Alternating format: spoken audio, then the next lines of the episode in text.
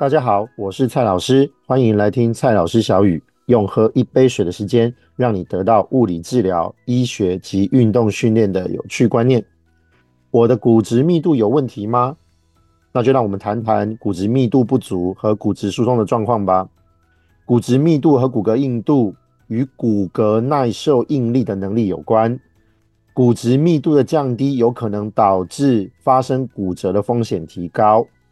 那我们一般是用什么样的工具来测量这个骨质的密度呢？可能透过超音波，或者透过所谓的双能量 X 光吸收仪 DEXA 来做测试。那这个检测呢，可能就会得到包括跟年轻人二十到三十岁左右的同性别的正常人的平均值去做一个比较，又或者是跟自己同龄同性别的正常人去做一个平均值的比较。那得到的呢，都是属于标准差。那在跟年轻人比较的这个部分呢，世界卫生组织 WHO 是有定义的，他们认为骨质密度的不足是负一到负二点五个标准差，而如果是骨质疏松呢，表示到负二点五个标准差以下。那常见会有这种骨质流失甚至到骨质疏松的问题呢，可能发生在停经后的妇女或者是六十五到七十岁以上的高龄者，但是大家都必须要注意一件事情。骨质本来就会随着年龄的增加而逐渐降低。如果我们看的是这个所谓的 T 值，也就是我们检测出来跟年轻人相比，可能我们的骨质是比年轻人低。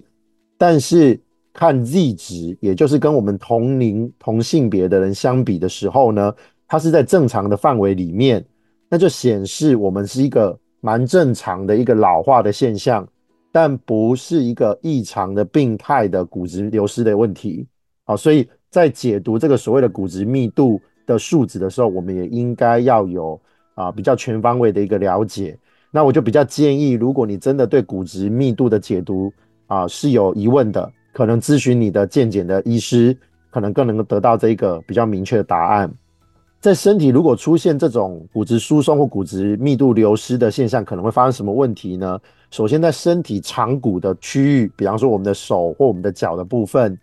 有可能因为这个疏松或骨质流失的问题，使得我们骨头承载的能力降低，而引起酸痛、不适甚至断裂的骨折。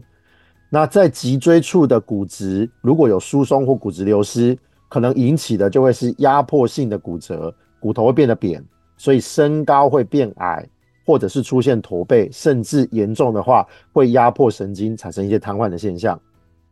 那有一些啊、呃、不可控的因素，例如女性啊、停经啊、高龄啊，这些固然是骨质密度流失的因素之一，但我们也有一些可控的因素，其实是应该要多加注意。例如，我们应该要足量的摄取钙质，或者是照光，来让身体形成维他命 D。那如果有大量的饮酒、抽烟，或者是大量的咖啡，都有可能会造成骨质密度的流失，这个要特别注意。再来就是因为骨头的密度是跟身体压力有关系，所以缺乏运动使得这个压力不足，也有可能引起这个骨质的流失。所以呢，适度的户外运动。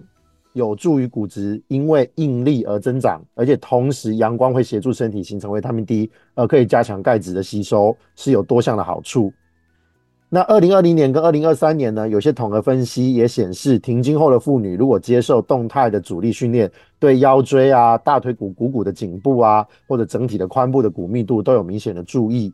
但具体到底应该怎么给这些运动的建议呢？目前还是没有比较高品质的研究来做佐证。所以还是会以个别化的运动设计的方式为主。那我们也建议呢，这样的特殊族群呢，应该要咨询医师与物理治疗师进行运动处方的设计。